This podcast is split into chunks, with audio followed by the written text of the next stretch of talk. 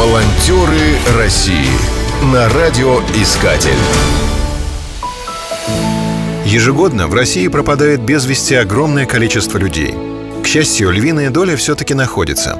Кто-то появляется сам, кого-то приходится искать. Этой кропотливой и сложной работой занимаются не только правоохранительные органы, но и добровольческие поисково-спасательные отряды. Одним из таких объединений является отряд «Лиза Алерт». Его председателем является Григорий Сергеев. Поиском пропавших людей он занимается с 2010 года.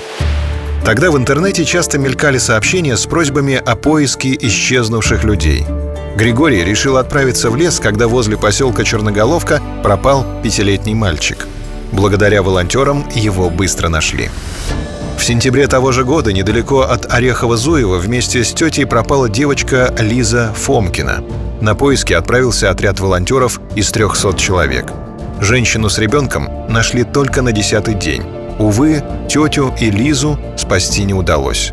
Уже через месяц был основан поисковый отряд «Лиза Алерт». «Лиза» — как напоминание о погибшей девочке. «Алерт» на английском — сигнал тревоги.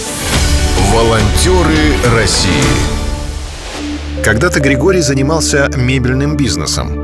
Сейчас на координацию поисковых работ уходит 7 дней в неделю. Он также возглавляет некоммерческую организацию «Центр поиска пропавших людей». В настоящее время подразделение «Лизы Алерт» действует в 48 регионах страны. Об эффективности работы говорят сухие цифры статистики. За все время деятельности отряд принял участие в поисках более 40 тысяч человек – из них волонтерам удалось спасти жизнь 32 тысяч человек.